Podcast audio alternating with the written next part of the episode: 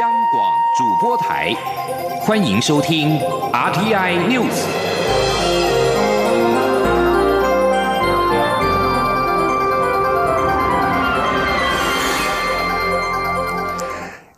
各位好，欢迎收听这节央广主播台提供给您的 RTI News，我是陈子华。今天是中华民国一百零八年国庆，蔡英文总统在上午发表国庆谈话。总统表示，台湾人民共同走过许多艰难跟挑战，所有人都不能够分彼此。中华民国不是谁的专利，台湾也不是谁能够独占。中华民国台湾六个字就是台湾社会最大的共识。总统也重申，一旦接受一国两制，中华民国就没有生存的空间。站出来守护国家主权，是他身为总统最基本的责任。记者欧阳梦平的报道。十号是中华民国一百零八年国庆，蔡英文总统出席在总统府前举行的国庆大会。蔡总统首先感谢前总统马英九、前副总统吕秀莲、吴敦义及各政党主席参与国庆，接着以“坚韧之国，前进世界”为题发表谈话。总统表示，世界变化依然快速，甚至更加剧烈，包括美中贸易战持续进行，香港因为“一国两制”的失败而处于失序边缘，中国也依然以“一国两”两制台湾方案不断威胁，并以各种文攻武吓强烈挑战区域的稳定与和平。当自由民主受到挑战，当中华民国的生存发展受到胁迫时，我们就必须站出来捍卫，拒绝一国两制。这是两千三百万台湾人民不分党派与立场。彼此间最大的共识。他并强调，中华民国已经在台湾屹立超过七十年，一旦接受一国两制，中华民国就没有生存的空间。身为总统，站出来守护国家主权，不是挑衅，而是他最基本的责任。总统也指出，七十年来，台湾人一起走过八二三炮战、九六年台海危机，文攻武赫从未让台湾人民屈服，捍卫住国家主权。退出联合国的恐慌及一次次断交的压力，也不曾改变台湾人民想要走向世界的决心。另外，不论是遇到经济危机或风暴、天灾病变的磨难，也从未击败台湾人民奋斗生存的意志。这些共同记忆，彰显了台。台湾人民的韧性，让台湾走过民主化的艰巨历程，成为世界上重要的民主典范。总统并强调，台湾人民共同走过这段路，中华民国台湾已经是最大的共识，无法分割彼此。总统说：“我们共同走过的这一段路，不论是哪个党派，只要生活在这一块土地上的人民，都不能分割彼此。中华民国。”不是谁的专利，台湾也不是谁可以独占。中华民国台湾六个字，绝对不是蓝色，也不会是绿色，这就是整个社会最大的共识。展望未来，总统表示，中国利用锐实力步步进逼，但台湾作为区域的重要成员，会善尽国际责任。不挑衅、不冒进，结合理念相近的国家，确保台海和平稳定的现状不会被片面改变。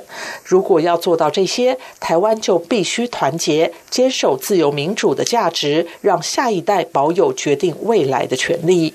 总统也指出，国家未来的明确目标，包括让国人继续团结在自由民主的旗帜下，捍卫国家主权，持续壮大台湾，强化经济实力，让民富而国强，同时积极走向世界，克服挑战，让中华民国台湾在国际舞台上抬头挺胸，勇敢自信。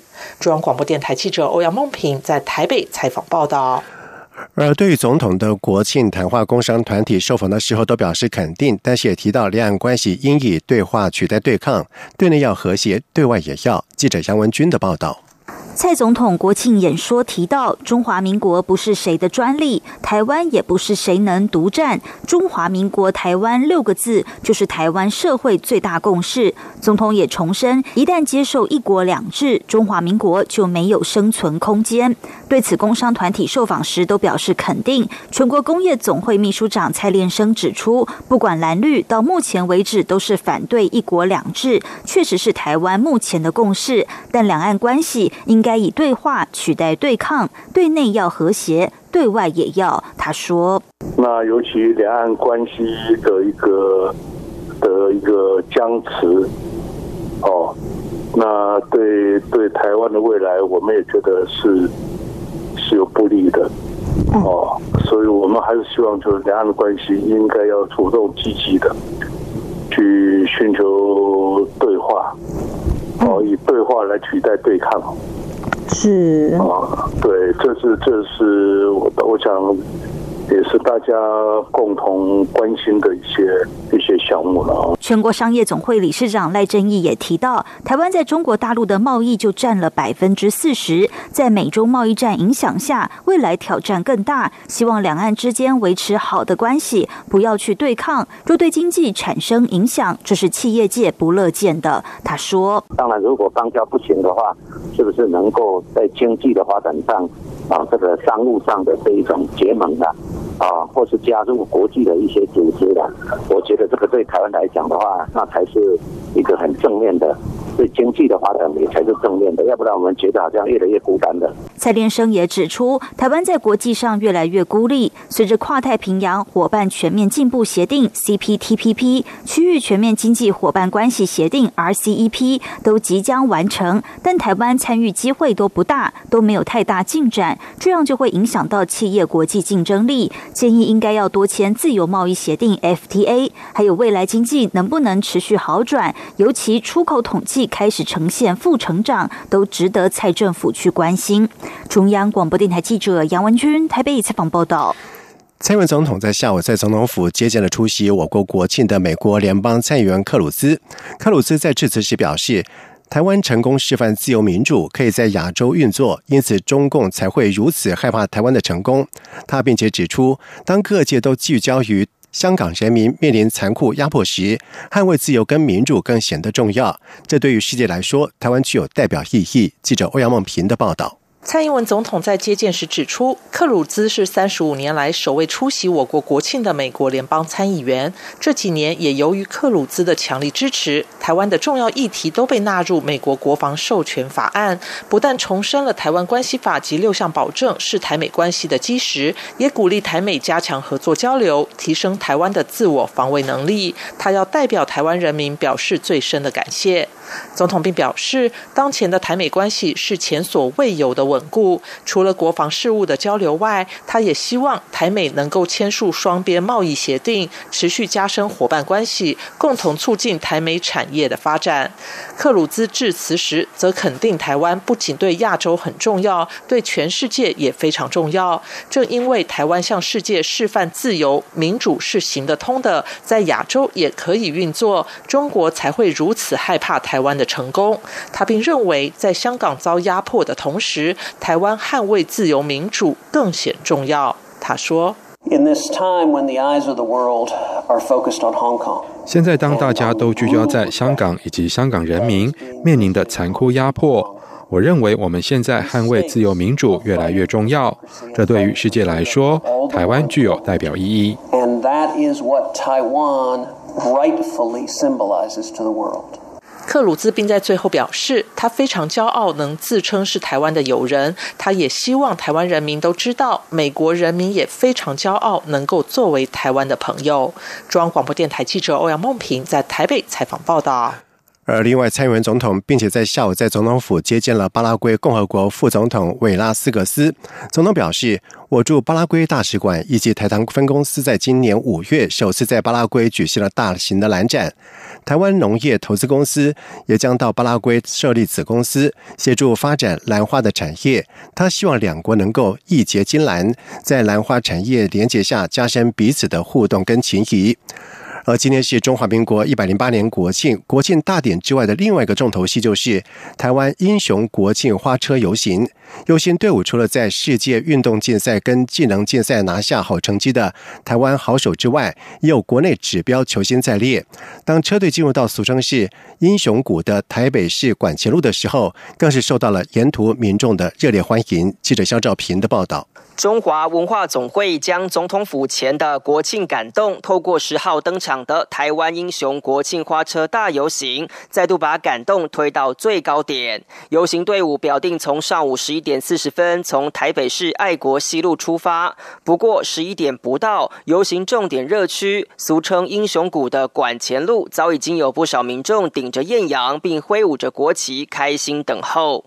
这场游行紧扣“勇敢、自信、坚持、就赢”主主题，邀请了今年国军楷模，在境外写下最佳成绩的师大运国手，粉碎美国五连霸的世界冠军 U 十八选手，以及在第四十五届国际技能竞赛一举夺下全球第四名的台湾技能精英好手们，一同坐上英雄车队，不仅让国人一睹英雄风采，也把荣耀分享给台湾。而当车队进入英雄谷时，两侧还不时喷发纸花，场面相当壮观绚丽，也令人热血沸腾。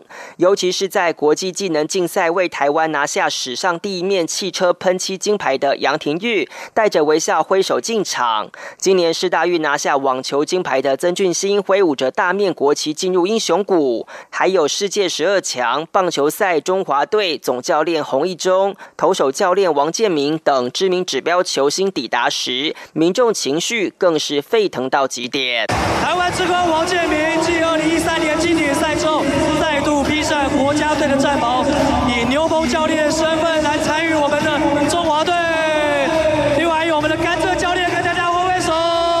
不止超过一百名的台湾英雄接受欢呼，今年也首次邀请约三百位友邦国家留学生及圣露西亚表演团一同参与。友邦圣露西亚表演团更从国内空运来台三辆造型独特的人力花车，让在英雄谷观赏的民众手机相机按不停。来自马来西亚的游客莫先生正准备前往机场，完全没想到来台湾竟然可以看到这么盛大的国庆游行，让他觉得非常感动。莫先生说：“觉得，我觉得今天来到这里，我觉得很开心，刚好看到这样的游行，觉得很不一样。然后跟我们的那边，跟我们马来西亚的有一点不一样，所以我觉得很很开心。”温总表示，今年游行车队规模比去年还大，希望结合国庆的感动，凝聚国人对这些台湾英雄的敬意，并祝福他们在下一次的挑战能有更好的成绩。中央广播电台记者肖兆平采访报道。接下来是一则编辑台的最新消息：负责颁发诺贝尔文学奖的瑞典学院，在当地时间今天下午的一点左右，也就是台湾时间晚上的七点左右。宣布了二零一八年以及二零一九年的两届文学奖的桂冠得主，分别是波兰的作家多卡丘以及奥地利作家汉德克。NBA 火箭队总经理莫瑞在四号发出声援香港的推文，在中国引发了轩然大波之后，NBA 季前赛有望如期在上海举行。NBA 中国官方微博稍早发出了两则预告：湖人队以及篮网队将在今天晚上的七点三十分正面的交锋，四位比赛暖场。而 NBA 中国微博贴文表示，在今天晚上七点三十分，詹姆斯将带领湖人队在 NBA 中国赛上海站。当中对阵厄文领导的篮网队。另外，美国总统川普也淌入了 NBA 跟中国之间的浑水。虽然避免争议本身表明立场，却痛批金州勇士总教练科尔以及圣安东尼奥马刺总教练波波维奇迎合中国。同时，川普也告诉记者说，NBA 的主管必须自行解决跟中国的处境。根据法新社的报道指出，英国首相强生将在今天会见爱尔兰总理瓦拉德卡，进行一场英国脱欧会谈。而这次的会谈赶在十月三十一号的英国脱欧大选之前举行，双方先前曾经就目前英国脱欧的僵局互相的指责。而根据数家媒体的报道指出，两人将在利物浦会面，而利物浦承揽了英国跟爱尔兰共和国之间的货运以及渡轮的服务。不过，如果英国进行所谓的硬脱欧，这些服务将会可能受到严重的影响。报道指出，双方举办这次的会谈，以求在所剩不多的时间内努力。谈出一些新的协议，而强生曾经誓言，英国将在十月三十一号离开欧盟。无论有没有达成协议，尽管英国国会议员在上个月通过了一项法令，要求他如果未能在欧盟峰会上和欧盟达成协议的话，应该寻求再次的延后英国脱欧。以上新闻由陈子华编辑播报，这里是中央广播电台台湾之音。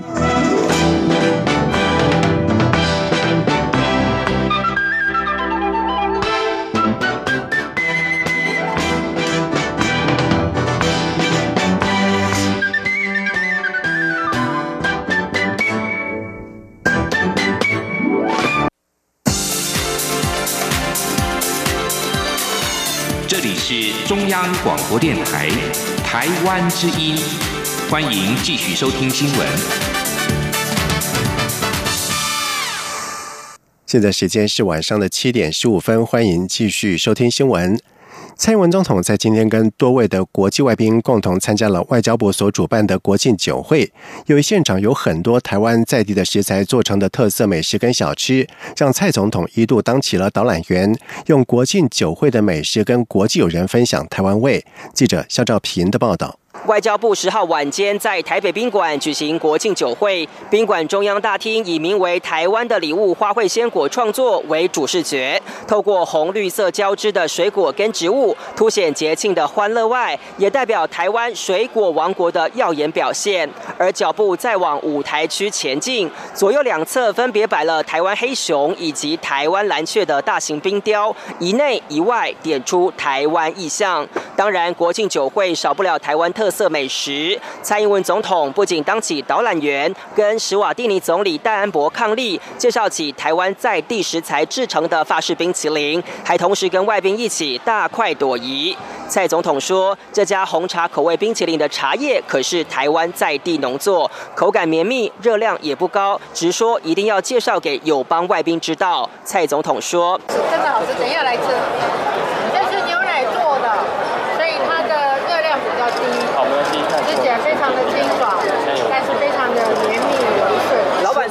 湾做的口味，非常好吃。那有跟他们介绍吗？当然有，当然有。有得吃也有得玩。今年国庆酒会现场还有一个迷你版的小鹰气球公仔，公仔气球的周围还放上有贴上邦交国贴纸的空飘气球，上方则是象征多元文化融合的彩虹气球。气球设计师冯朝汉说：“总统，那就做一个他的小鹰总统的人偶的气球，同时呢，旁边又是一个蛋糕，就庆祝。”中华民国的概念，然后同时呢，这个彩虹又象征着就是台湾是可以接纳多元化社会的一个感觉。那么旁边有很多很多那种空飘气球，这代表我们十五个邦交国的国旗的国都在旁边，这就是我的一个设计概念。那希望就是透过这些气球，带给大家一个比较不一样的国庆酒会的感觉。小英总统的公仔气球也让蔡英文总统目不转睛。设计师冯朝汉还拿出更小一号的小英总统人偶气球，蔡总统接过后还不时对望，并对着媒体说觉得很像。国庆酒会除了是与友邦外宾联络感情外，现场的艺术表演与特色小吃也是向国际友人介绍台湾味的好机会。中央广播电台记者肖照平采访报道。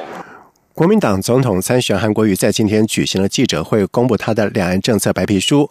韩国瑜重申反对“一国两制”与台独，要在捍卫中华民国的主权之下，坚持一中各表的九二共识。他并且强调，台湾不是任何人的附属品，不允许有人伤害台湾。若有必要，他一定会拿着枪捍卫中华民国的主权。记者刘品希的报道。国民党总统参选人韩国瑜在十月十号国庆日当天中午，与国政顾问团总召张善政、两岸小组召集人赵建明、国安会前秘书长苏启及国安局前局长蔡德胜，在高雄竞选办公室一同穿上国旗装，庆祝中华民国生日，并发布两岸政策白皮书，与蔡英文总统的国庆演说较劲，意味浓厚。韩国瑜指出。蔡总统以“辣台妹”自居，经常用呛辣性言语挑衅两岸关系。虽然扬言守护台湾，但其实内心根本不正视中华民国的存在。这几个月来，频频靠反送中议题捡到枪。其实是把枪送给对岸来伤害台湾。他强调，中华民国有自己的宪法、宪政体制、国防与关税，怎么能跟香港画上等号？不该遇到选举就靠贩售亡国感来换取选票。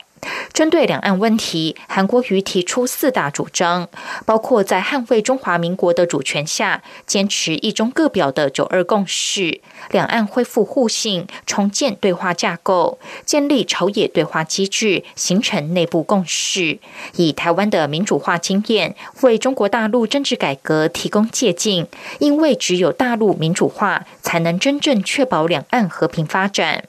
韩国瑜强调。两岸目前不存在统一或独立的条件，台湾不是任何人的附属品。他身为总统参选人，绝不允许有人伤害台湾。只要有必要，他一定会拿着枪捍卫中华民国的主权。他说：“我认为现在两岸目前不存在统一或独立的条件。我们这一代人没有权利限制下一代人的选择。我们的责任在我们这一代人的肩膀上。”是努力营造更有实力、更和平的环境与条件。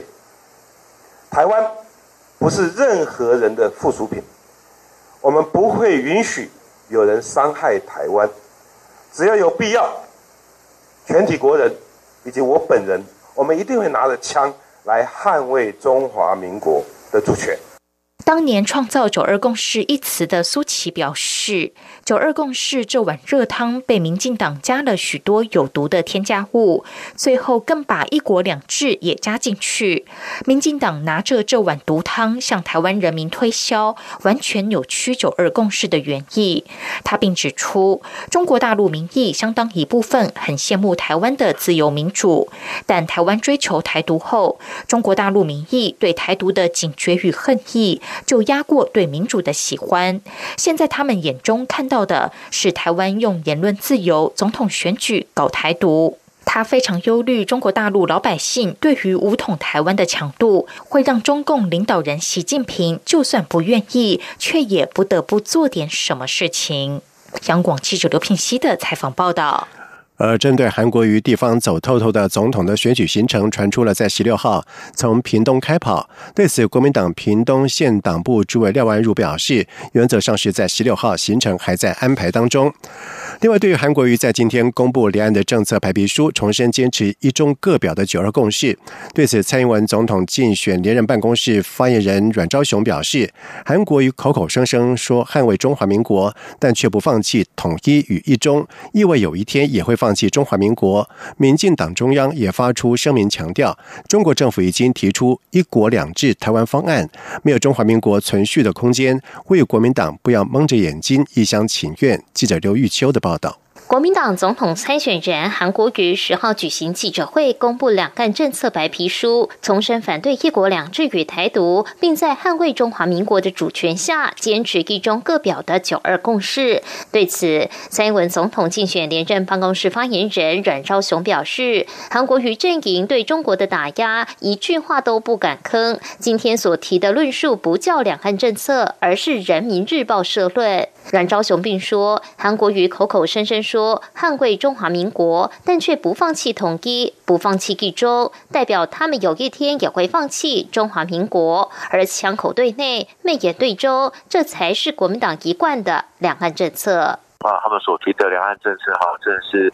呃，心口不一然后，如果一昧的往统一来倾斜的话，哈，未来这个中华民国搞搞不好就被他们消灭了。所以我觉得啊，为中华民国这件事情不是用啊嘴巴说说而已。民进党中央也发出声明，强力回击韩国瑜的两岸政策，强调中国国家领导人习近平已经在今年一月二号清楚的将九二共识定义为海峡两岸同属一个中国，共同努力谋求国家统一，而统一台湾的方案。但正是一国两制台湾方干。中国政府的主张没有中华民国存续的空间，呼吁国民党不要蒙着眼睛一厢情愿。民进党也质疑韩国瑜阵营提出的两岸政策丝毫会要求北京放弃武力侵台，反而将两岸和平的责任完全归咎于从未将战争视为选项的蔡英文总统与民进党政府，令人难以理解，更透露其自我矮化的心态。民进党强调。两岸关系是双向的，台海的和平稳定从来无法单靠台湾方面片面的善意与退让，而用承认一中、放弃主权换取的片刻安宁，也不会是真正的和平。唯有思索如何壮大台湾，厚植国力，自我防卫，并定锚于国际，才是王道。中广电台记者刘玉秋采访报道。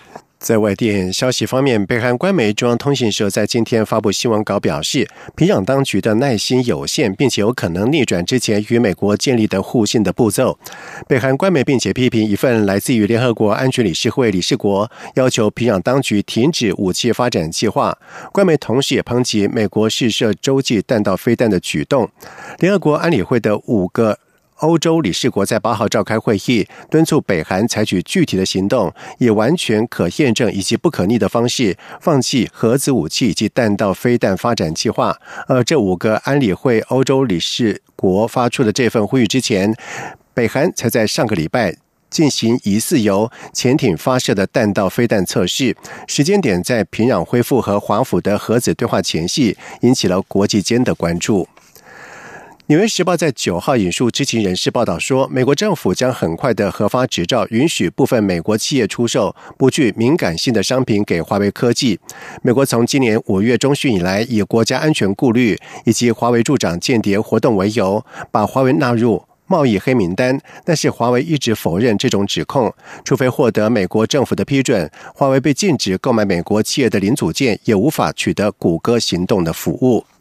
接下来进行今天的前进新南向。前进新南向。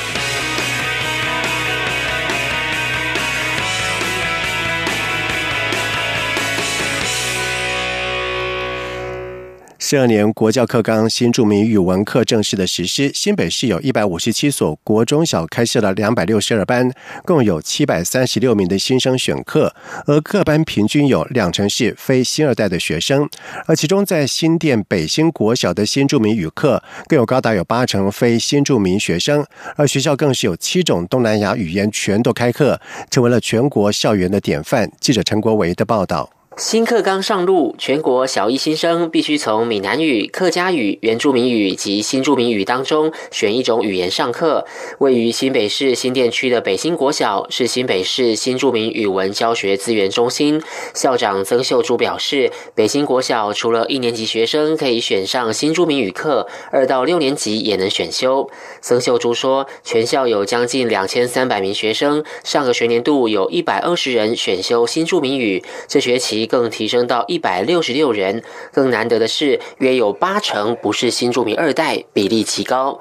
学校分析，除了学生愿意学第二外语，家长也认同学校理念之外，老师的鼓励更是关键。老师在课堂上，哈，有跟他们做讨论，就是说，如果你在家里的那个闽南语或客家语已经学的还不错，课本上的这些课文的内容你都会了。那你要不要尝试着去学习其他的语言，好认识其他的文化？所以老师在当时扮演很重要的这样的一个角色。曾秀珠提到，新著名语课排在每周二上午第一节上课，到了中午则利用广播系统邀请各东南亚语的老师，向全校师生介绍东南亚各国文化及歌谣。教会时间有时也会安排新著名文化相关表演，或在各国节庆时举办多元文化闯关体验活动。像中秋节的越南呢，是要提灯笼，那老师就会跟着这个节日带着灯笼来给孩子看。那像今年的那时候端午节嘛，那端午节的时候，老师也会带越南的那个像那个方粽，它的粽子是长成方形，正正方方的方粽，好或长粽子，然后他就会切一切跟这些小朋友分享，那小朋友就很开心，因为在台湾可能他尝不到。七国新著名语在北新国小都有学生选，其中泰国语最多，有五十七人；其次是越南语四十九人，以及马来西亚语二十六人。选菲律宾语及柬埔寨语的人较少，分别为六人及两人。曾秀珠表示，非新二代的学生，如果家族中有某一国的新著名亲戚，或有人到东南亚国家工作，就会选择该国语言上课。他相信，学生们多学一些语言，有助于增进国际视野。长大之后工作也能拥有更广阔的发展。中央广播电台记者陈国伟台北采访报道。台北近年来推动穆斯林友善城市，身为台北重要地标的台北一零一也没有缺席。台北一零一观光旅游事业处营运长黄琼轩就表示，台北一零一不只是台北的景点，同时也是台湾的重要地标，每年吸引很多的观光客来观光。今年由于政府大力推动观光，再加上新南向，确实感受到越来越多穆斯林造访一零一，同时也衍生了很多的需求。目前台北一零一陆续完成了软硬体的改善设施，期盼能够为穆斯林旅客带来。来更多的服务。以上新闻由陈子华编辑播报，这里是中央广播电台台湾之音。